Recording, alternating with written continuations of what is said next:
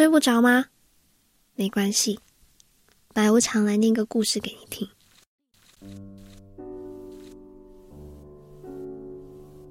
二零一五年年末的时候，我和朋友去了一趟布拉格。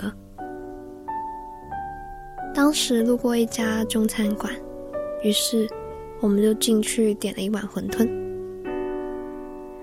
结账的时候，我摸出了一个塑料袋子，里面全是零钱，然后把硬币铺了满桌，认认真真的数出了一个馄饨的价格。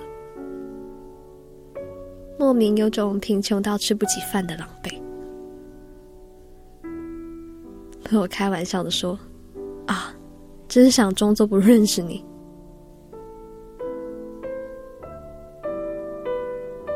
刚上大学的时候，我还去不起百货商场。所谓 H&M、Zara，对我来说也根本不是什么平价品牌。我和朋友一起逛地下商场。为了一件两百块的衣服，和店主大妈讨价还价半天。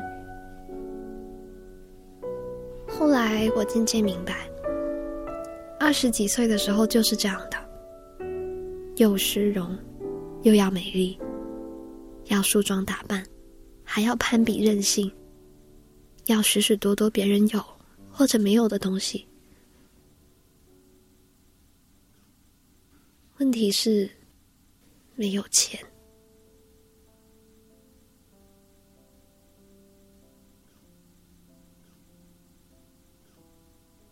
最穷的时候，我为了省钱，不愿意去食堂吃饭，就在寝室里自己拿锅子来煮挂面。那时候一瓶老干妈可以吃好多天，奢侈一点呢，就买几个鸡蛋。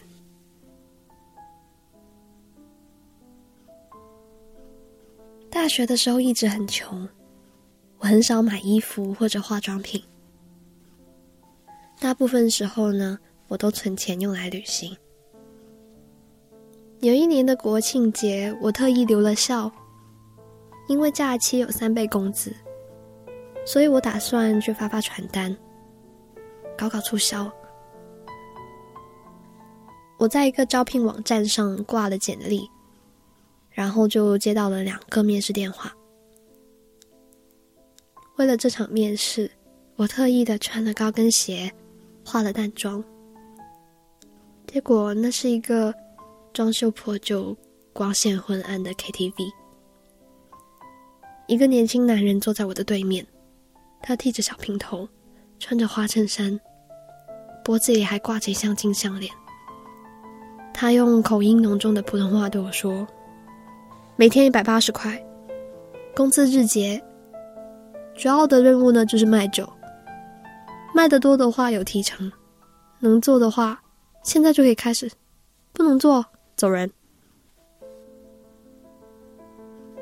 当时我坐在破旧的沙发上，盯着他嘴里喷出来的口水，听到他一脸鄙夷的对我说：“这些大学生就是难搞。”我带着十分糟糕的心情，去了第二个面试的地址，是个富丽堂皇的大酒店。电梯快要关上门的一刹那，有个女孩子快步的走了进来。她穿着单薄的背心，挂满了紫色的亮片，脸上画着艳俗不堪的大浓妆，超短裙一直撸到了大腿根部。我在心里面在揣测他的鞋跟到底有多高。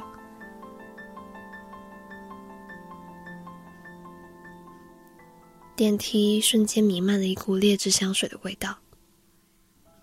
就在那个年轻女孩子跨进电梯，电梯上升，他和我一起走出去的十几秒里，我觉得自己被羞辱了。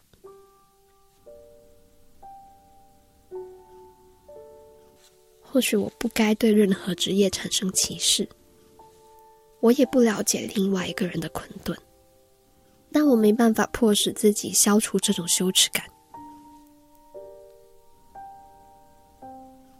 走出酒店，走到人来人往的大街上，我蹲在电话亭后面，忍不住痛哭了一场。商场的电子屏幕反复播着相同的广告，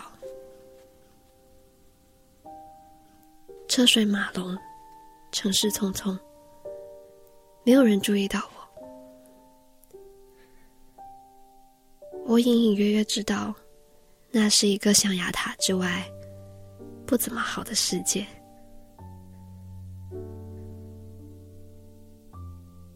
后来我听说了不少 KTV 里面的事情，说的更明白一点呢。当时的我，离所谓的夜场，也只有一步之遥。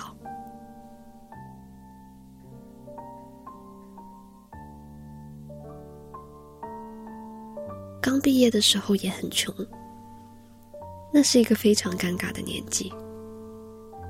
我拿着很低的实习工资和人合租。我拥有许许多多个被蚊子咬醒的夜晚，许许多多个被楼下小孩哭声吵醒的清晨。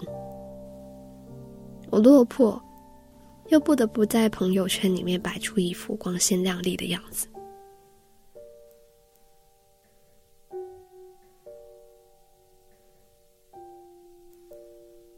二零一五年的年末，我和我的朋友一起在布拉格旅行。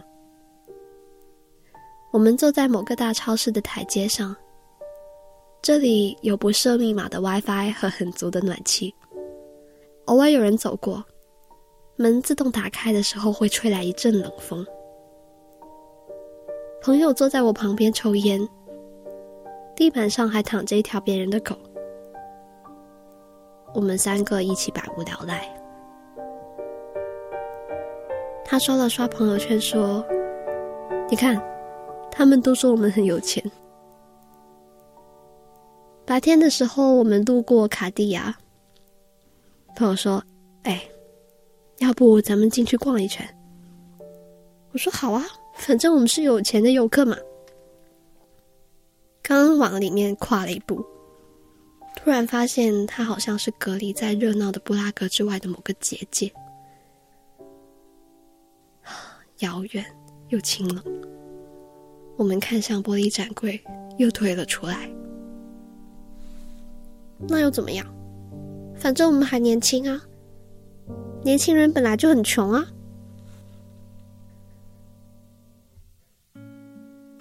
我的故事讲完了，没关系啊，穷就穷呗。下一个故事依旧在 Storybook FM，哭着睡吧。晚安。等世界都睡了，我没想到是你披上了件风衣，就这样狂奔而去。而世界还是黑的，我就这样望着你，用生命的炙热燃烧一丝光明。于是我看到了。你温柔的心，它用力的跳动着，还有倔强的脾气。我害怕着失去你，在望着你的背影。我拥抱是一路装作勇敢的你，我等待的是风起。我祈祷的是和平，我爱上的是独自站在黑暗中的你。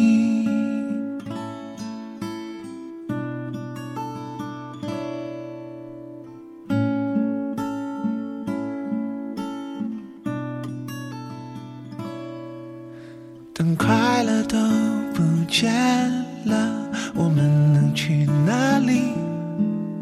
在漂泊的灵魂，还是想找到安宁。当梦想都实现了，我默默望着你，为什么还是有一种寂寞的表情？于是我看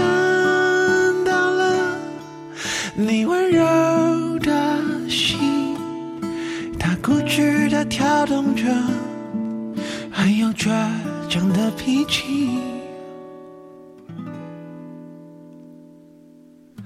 我害怕着失去你，在望着你的背影。我拥抱的是一路装作勇敢的你，待的是风景，我祈祷的是和平，我爱上的是你眼里闪烁的风景。我害怕着失去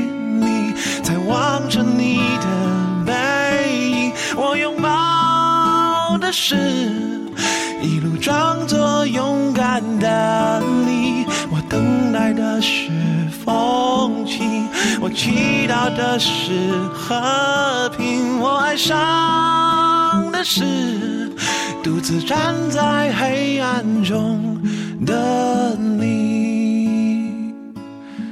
我舍不得的是，你从不愿落下。